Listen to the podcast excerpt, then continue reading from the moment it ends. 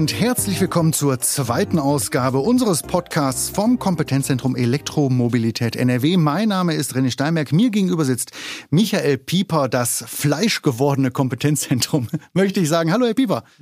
Hallo Herr Steinberg, vielen Dank für die Einführung. Herr Pieper, äh, nach dem letzten Mal haben wir diverse Anfragen bekommen. Viele kamen tatsächlich und äh, interessanterweise aus Handwerk und Gewerbe. Dem wollen wir uns heute mal kurz widmen. Handwerker und auch Gewerbetreibende, die sagen wir mal, interessiert sind an Elektromobilität. Einstiegsfrage, kann man denen das raten? Ja, auf jeden Fall. Ähm, Handwerk und Gewerbe sind natürlich eigentlich auch prädestiniert gerade für den Einsatz von Elektromobilität, Wieso das? weil weil viele der Fahrzeuge eben über Tag regelmäßig ja, äh, ja so Reichweite oder Strecken von zwischen 50 und 100, vielleicht 150 Kilometern zurücklegen. Mhm. Die fahren halt irgendwo hin zu einem Kunden, wieder zurück und nochmal wieder raus. Und in der Regel beschränkt sich das auf ein Kreis oder ein Stadtgebiet. Mhm.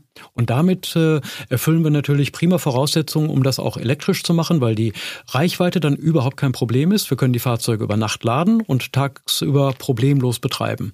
Die Fahrzeuge laufen eben sehr zuverlässig, einfach, ruhig und äh, es ist ein, es ist ja die einfachste Form überhaupt, wie man sich eigentlich bewegen kann mit einem elektrischen Antrieb. Okay, und ich verstehe, dass natürlich die Leute, die von Berufswegen her es nutzen, die jetzt nicht zwingend am Wochenende, was ja auch immer wieder ein Thema ist, wenn ich dann die 500 Kilometer zu Tante Annie mal fahren will, dann stehe ich da und kann ich aufladen. Das ist in dem Fall gar nicht das Thema, sondern eben man hat einen Fuhrpark von eins bis x Fahrzeugen. Man ist Handwerker, Gewerbetreibende, was ja meistens auch regional begrenzt ist. Ich stelle mir gerade zumindest vor, der Handwerker, der Klempner, Malermeister, die sind ja immer in einer bestimmten Region unterwegs. Und innerhalb dieser mhm. Region kann man dann eben tagsüber von Kunde zu Kunde fahren. Ja, ganz genau, so ist das gedacht. Denn ähm, ich meine, kein Handwerker wird irgendwie an Anfahrtzeiten von drei, vier Stunden oder so etwas äh, abrechnen und in Kauf nehmen können. Ja. Das funktioniert nicht, sondern das ist alles in der Regel in einem relativ engen Umfeld und dafür ist äh, die Elektromobilität ganz prima geeignet. Auch jetzt äh, schon bei Fahrzeugen, die jetzt aus dem Nutzfahrzeugsektor kommen. Auch da haben wir jetzt erste Modelle eben bis hin zur Größe des äh, Sprinter zum Beispiel. Da gibt es eben auch schon Serienfahrzeuge jetzt, die dann interessant sein können. Ah, okay, da gibt es also verschiedene Fahrzeugmodelle, verschiedene ja, äh, Autos, Elektroautos, mit denen man seinen Fuhrpark bestücken kann. Vorher aber noch einmal oder vorgeschaltet die wichtige Frage, ich denke zumindest, dass es für die meisten Handwerker, Gewerbetreibende wichtig ist, die Frage nach den Kosten. Kosten-Nutzen-Rechnung. Lohnt es sich für einen Handwerker, für einen Gewerbetreibenden, jetzt auf Elektromobilität zu setzen?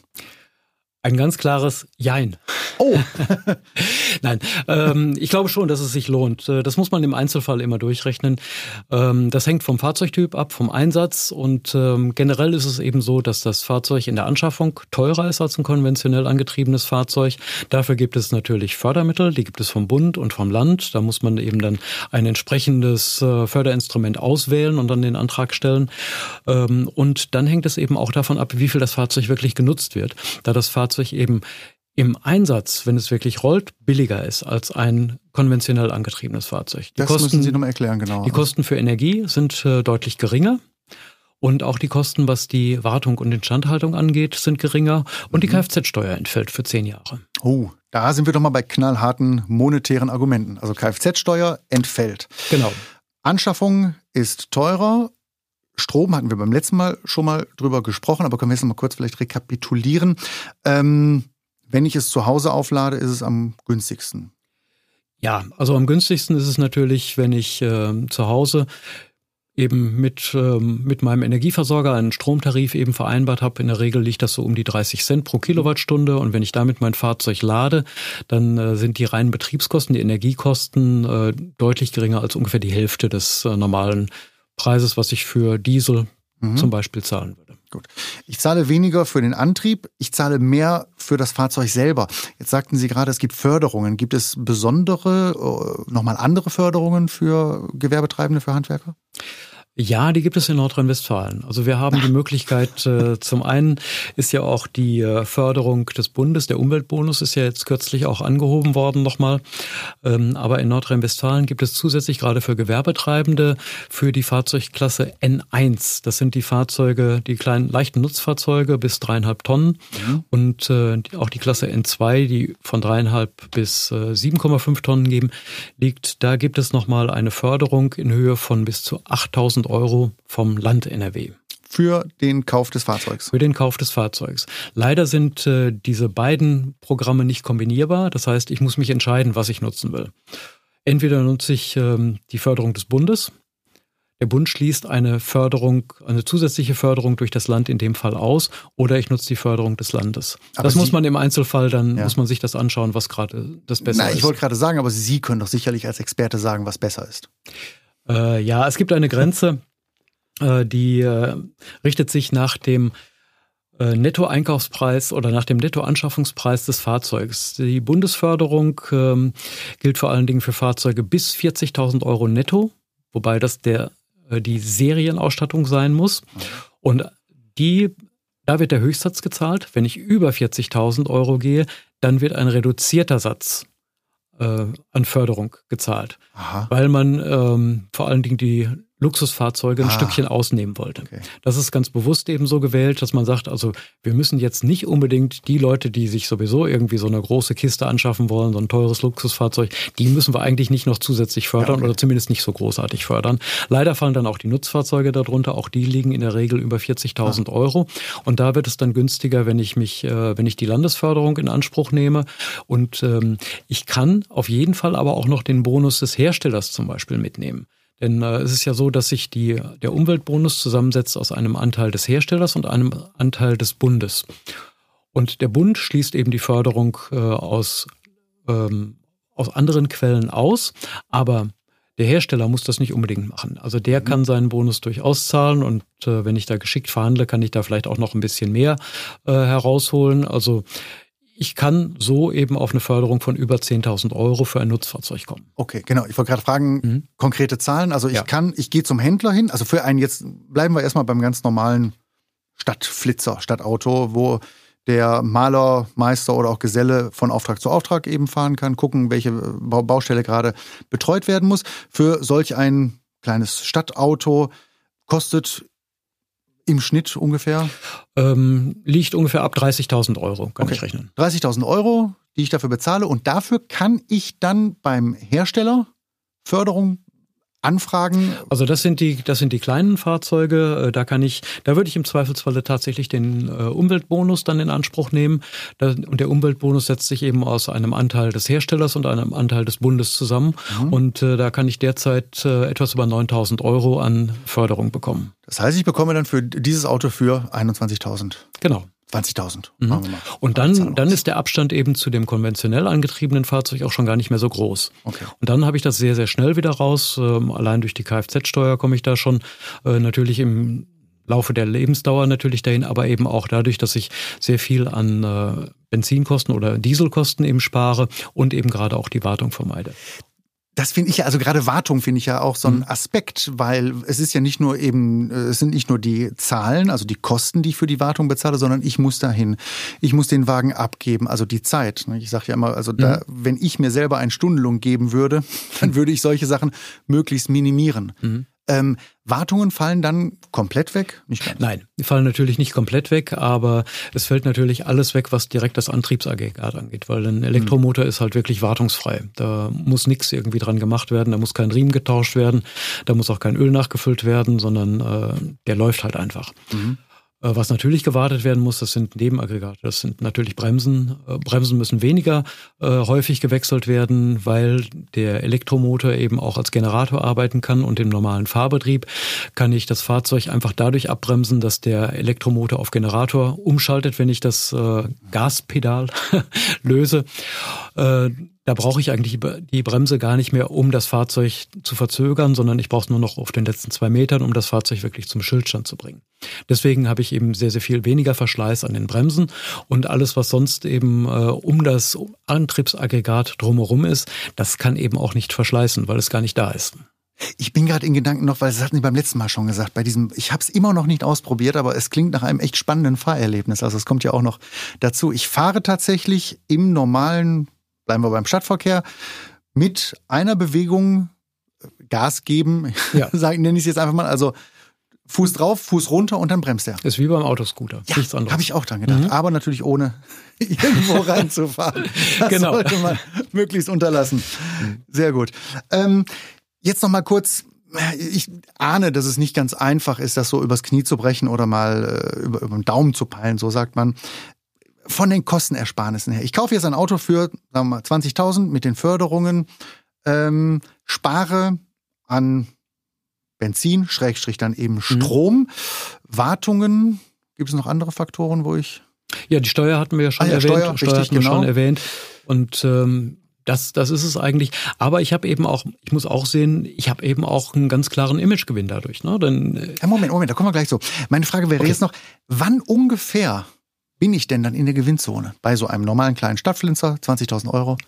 Ja, äh, da gibt es unterschiedliche Berechnungen. Ich sag mal, so, so ein Richtwert wäre vielleicht ungefähr ab 40.000 Kilometern. Nö, das hat man Und je ja nach Laufleistung ist das dann eben so nach äh, zwei, drei Jahren, ja. vier Jahren der Fall. Da hm. spare ich tatsächlich. Genau. Anschließend, anschließend bin ich dann in der Gewinnzone. Liebe Handwerker, liebe Gewerbetreibende, nach zwei, zweieinhalb bis drei Jahren spart man. Mhm. Vielleicht noch eine Anmerkung dazu. Ich muss das Fahrzeug auch nicht unbedingt kaufen. Alle diese Förderungen ah. gelten eben auch für entsprechende Leasingverträge. Auch das ist ah. möglich. Ich kann auch ein Fahrzeug leasen. Äh, dann muss natürlich äh, die Fördersumme auch dem Leasingnehmer, also mir als Handwerker dann eben auch zugutekommen, ja. nicht dem Leasinggeber. Also das ah, okay. ist dann nicht, dass der, dass der Händler sich das gut schreibt oder die Bank, über die das Leasing läuft, sondern das muss natürlich auch dann dem Handwerker zugutekommen. Gut, und da kann, da weiß ja jeder Handwerker selber sehr genau Bescheid, was dann eben steuerlich äh, besser ist. Ja. Es kommt dann ja auch, ich habe es nur ganz dunkel im Hinterkopf, aber es kommt auch darauf an, was dann in den Büchern steht, welche Summe und so weiter. Da wäre doch dann aber eigentlich der Kauf ratsamer, weil man eine größere Summe investiert? Nicht, ja. nicht zwingend. Also das muss man im Einzelfall ja. entscheiden. Der, der, Leasingvertrag muss dann natürlich auch eben über einige Jahre laufen. Also ich kann nicht irgendwie ein Fahrzeug nur über vier Monate ja. leasen und dann trotzdem die volle Prämie in Anspruch nehmen. Das wird dann in der Regel dann runter, runtergerechnet. Okay, Leasing ist also auch möglich und eben halt auch mit Förderungen, wo man etwas dazu bekommt. So, und jetzt sagten Sie gerade Imagegewinn. Was bedeutet Imagegewinn? Naja, ich meine, wenn ich als Handwerker zum Beispiel im Elektrogewerbe unterwegs bin ah. und mich dann mit einem Diesel äh, vorstelle, ist das eigentlich schon so ein bisschen, Nein, das bisschen ich, seltsam. Da würde ich vermuten, da fragt einer jetzt nicht unbedingt nach. Also äh, ich stelle es mir gerade vor, bei mir kommt der, äh, der Elektriker vorgefahren.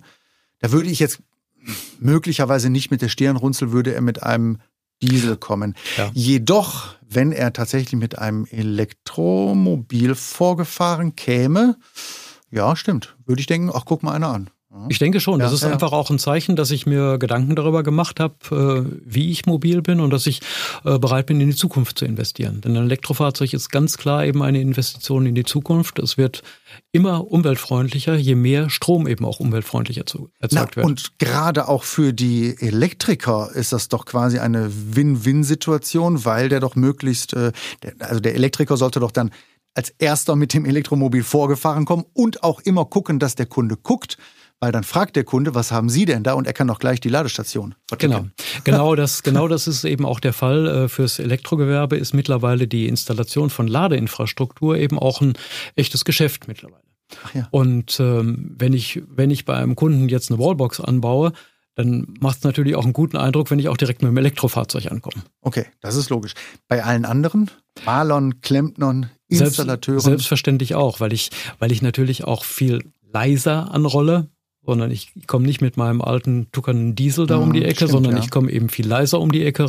Und äh, ich bin eben auch jemand, der dann ganz klar eben zukunftsorientiert sich, ich sag mal, inno, äh, ja, innov innovativ ja. bewegt, anders als äh, jemand, der mit einem alten Diesel ankommt. Ne? Nee, stimmt, gilt auch, also ich gleiche das gerade ab oder stelle es mir vor, es gilt auch für andere Gewerke, wenn mein Dachdecker vorgefahren komme mit einem Elektrofahrzeug, habe ich, das mag jetzt begründet oder unbegründet sein, aber ich habe im Hinterkopf und denke, ach guck, aber in Sachen Dämmung, Elekt äh, äh, in Sachen Dämmung, in Sachen Wärmeeffizienz und so weiter, diese ganzen modernen mhm. Energiethemen, würde ich dann denken, da ist er im Thema drin, ja. Genau. Das ist, das ist ähm, also ein Elektrofahrzeug ist eben auch nach dem Stand der heutigen Technik einfach ein viel effizienteres Fahrzeug als ein Fahrzeug mit einem konventionellen Antrieb. Ja, und es, und, und es erzeugt Wirkung beim Kunden. Mhm. Tatsächlich, ja, ja. Wenn ich mir das jetzt so vorstelle, äh, das macht was. Und zwar jetzt äh, erst einmal egal mit welchem Fahrzeug. Aber jetzt sagten Sie ja, und das ist auch das Besondere, es gibt einen Fuhrpark der verschiedensten Modelle. Wir waren gerade noch beim normalen, also der Handwerker stellt seine Tasche hinten rein, nimmt ein kleines Stadtauto, mit dem er dann rumfahren kann, aber dabei bleibt es ja nicht. Was gibt es noch? Ja, es gibt mittlerweile eben auch äh, größere Fahrzeuge, die verfügbar sind. Das hat ein bisschen länger gedauert. Also die, die kleinen Fahrzeuge kennen wir ja schon länger, so in der Golfklasse, mhm. ähm, bis hin zu Luxusfahrzeugen. Aber es gibt eben jetzt auch Lieferfahrzeuge, größere, so zum Beispiel den äh, Renault Master oder den äh, Sprinter von Mercedes, genauso eben den E-Crafter, das ist das äh, vergleichbare Modell von Volkswagen. In dieser Größenordnung gibt es eben jetzt auch Fahrzeuge, die verfügbar sind und äh, die eben auch tatsächlich im Alltag nutzbar sind. Mhm. Und das ist eine echte Alternative eben jetzt für viele Handwerksbetriebe, die auch äh, durchaus eben mehr Stauraum brauchen und auch mehr Zuladung brauchen.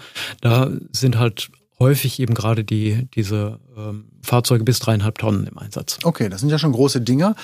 Ähm ich war gerade noch kurz woanders in Gedanken, weil Sie sagten, wie der vorgefahren kommt. Wenn der jetzt tatsächlich mit dem Luxusauto vorgefahren käme, hätte ich auch noch mal einen anderen Eindruck.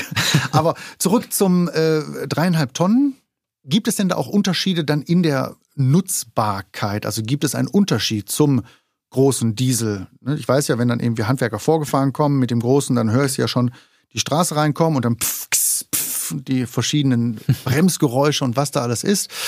Aber eben auch, Sie sagten ja, der Motor ist ein anderer. Macht sich das dann auch im Einsatz bemerkbar? Gibt es da große also, Unterschiede? Also im Einsatz bemerkbar macht es sich, sich sicherlich äh, bei den Mitarbeitern, wenn die mitfahren, weil es einfach drinnen viel leiser ist, es ist viel angenehmer.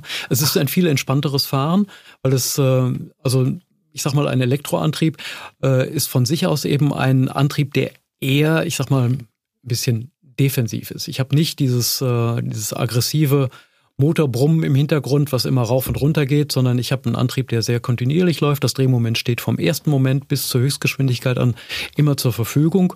Und ähm, ich sag mal, so ein, ein Lieferwagen ist natürlich nicht übermotorisiert. Da werde ich mich nicht irgendwie ähm, schnell im Stadtverkehr mit bewegen können. Ich kann sehr gut mitschwimmen und das ist, äh, das ist irgendwie ein sehr entspanntes Fahren damit. Ich muss nicht irgendwie groß schalten oder mir Gedanken darum machen, wie ich jetzt äh, in den nächsten Gang hineinkomme, sondern ich kann halt einfach nur Gas geben und schwimme halt im Verkehr mit. Sehr entspannt. Was doch aber auch ein Argument ist äh, für den Chef, der von Baustelle zu Baustelle mit dem kleinen Wagen fährt. Also man hat es ja. leiser, man hat es ruhiger. Also Stress ist tatsächlich dann weniger. Ganz sicher. Es ist einfach viel stressfreieres freieres Fahren. Und auch dann aber ein schöneres, ne? mehr Zug. Nochmal eben zurück auf die Nutzfahrzeuge. Dreieinhalb Tonnen, habe ich mehr Zuglast, mehr Zugkraft? Ähm, Zuglast äh, will ich jetzt will ich nicht sagen, nein, habe ich wahrscheinlich nicht. Äh, die Antriebe für einen dreieinhalb Tonner liegen in der Größenordnung ungefähr um 100 kW. Das mhm. ist jetzt nicht die Welt. Also damit kann ich nicht auf der Autobahn 170 fahren oder so nee, etwas. Das ist, äh, das funktioniert nicht. Äh, aber das reicht natürlich aus, um im Stadtverkehr und auf der Landstraße eben im ganz normalen Verkehr mitzuschwimmen. Und von den Reichweiten her lege ich da, dass ich eben so ein tägliches Pensum auch bequem damit erledigen kann. Das wäre die nächste Frage. Also wenn ich so mhm. ein großes Nutzfahrzeug habe, ich kann da ordentlich was draufladen, meine Materialien, die ich bei der Baustelle brauche, mhm. die ich auch ja, ist es dann langsamer zu fahren? Fährt der schwerer an? Nein, der wird, der wird sich ähm, genauso dynamisch bewegen wie eben auch ein Fahrzeug mit einem konventionellen Antrieb. Eben, wie gesagt, etwas gleichmäßiger. Ich muss nicht äh, ja. schalten und äh, ich muss nicht immer den Diesel hochjagen, sondern der, der fährt halt einfach los. Okay. Und die Reichweiten sind dann auch ähnlich wie bei den kleineren Fahrzeugen, geringer, größer? Die Reichweiten sind geringer, als wir das bei den konventionellen Pkw haben. Die Reichweiten sind in der Regel so zwischen 100 und 180 Kilometern ungefähr. Oh, okay. Das, das reicht aber für den äh, Betrieb innerhalb einer Stadt, äh, innerhalb eines ja. Kreises bei Tagestouren in aller Regel aus. Ja gut, das stimmt. Also einmal hin, einmal zurück, da mhm. ist man schon ein paar Tage. Und man kann dann eben halt nachts immer wieder aufladen. Gibt es darüber hinaus noch andere? Ich denke gerade auch an größere Baustellen. Gibt es Nutzfahrzeuge? die schon mit Elektromotoren angetrieben werden. Es gibt auch ähm, Nutzfahrzeuge, größere Nutzfahrzeuge jenseits von siebeneinhalb Tonnen, die mit äh, Elektro äh, angetrieben werden. Das sind allerdings in der Regel Kleinserien, die dort hergestellt werden. Wir sind dort eigentlich noch so im Pilotbereich unterwegs. Okay. Es gibt äh, einen Schweizer Hersteller, der auch schon äh, ja quasi einen Serien-LKW hat und ansonsten einige, äh, die im Grunde genommen jetzt eine Pilotproduktion dafür aufbauen. Da wird, da wird etwas auf uns zukommen in den nächsten Jahren, das ist angekündigt, aber äh, im Schwerlastbereich ist einfach noch nur bedingt nutzbar. Das muss man ganz klar sagen.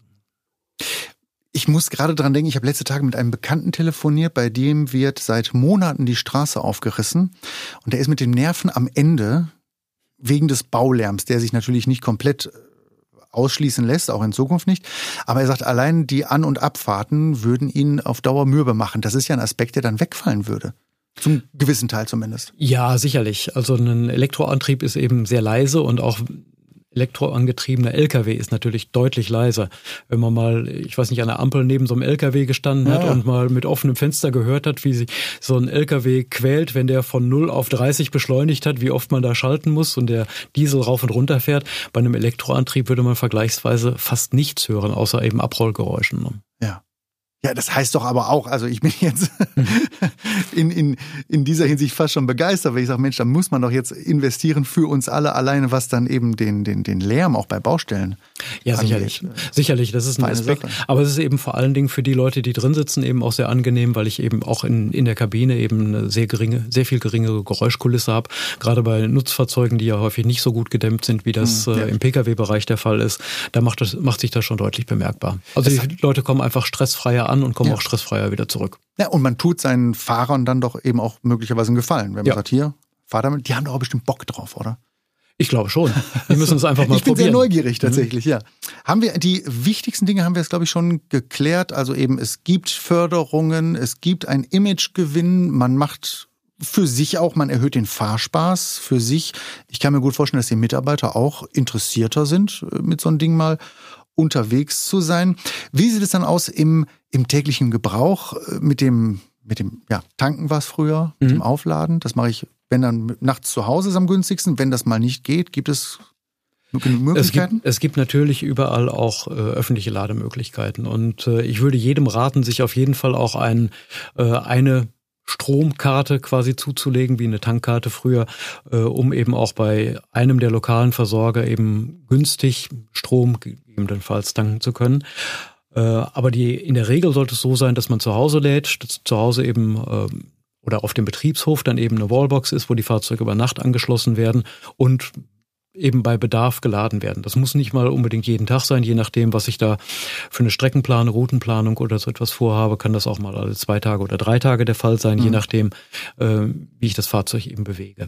Und es muss ja auch nicht sein, wenn ich mehrere Fahrzeuge habe, dass ich gleich meinen gesamten Fuhrpark umstelle, mhm. sondern ähm, ich sage immer, probiert das doch einfach mal mit einem Fahrzeug aus und ähm, Vielleicht gibt's auch äh, gerade einen lokalen Händler, der sagt, ich kann euch auch mal für eine Woche irgendwie ein Fahrzeug sehr günstig zur Verfügung stellen. Versucht das mal eben. Mit dem Pkw geht das sicherlich, äh, vielleicht aber eben auch mit einem leichten Nutzfahrzeug oder sowas, dass man das mal für eine Woche testet. Funktioniert das eben? Wie sehen das überhaupt meine Mitarbeiter? Haben die Spaß daran? Finden die das gut oder finden die das nicht gut? Und dann kann ich eben entscheiden, ist das für mich eine wirkliche Alternative? Und in der Regel kommen die meisten dazu, ja, das ist eigentlich eine geile Sache. Mhm. Informationen über die Ladeboxen gibt es beim örtlichen Elektrokollegen? Ja. Äh, die gibt es natürlich auch bei Elektromobilität NRW auf ja. der Homepage. Da haben wir auch ähm, eine Liste von Wallboxen und Ladesäulen, die verfügbar sind, aber wir geben natürlich keine Produktempfehlungen ab oder keine Herstellerempfehlungen. Äh, ich würde raten, sich an den lokalen äh, Elektrofachbetrieb eben zu wenden die wissen in der Regel sehr gut Bescheid und die haben auch entsprechend Erfahrungen. Da wird jeder natürlich so seine gewissen Vorlieben haben, welche, äh, welchen Hersteller er am liebsten verbaut und anbietet.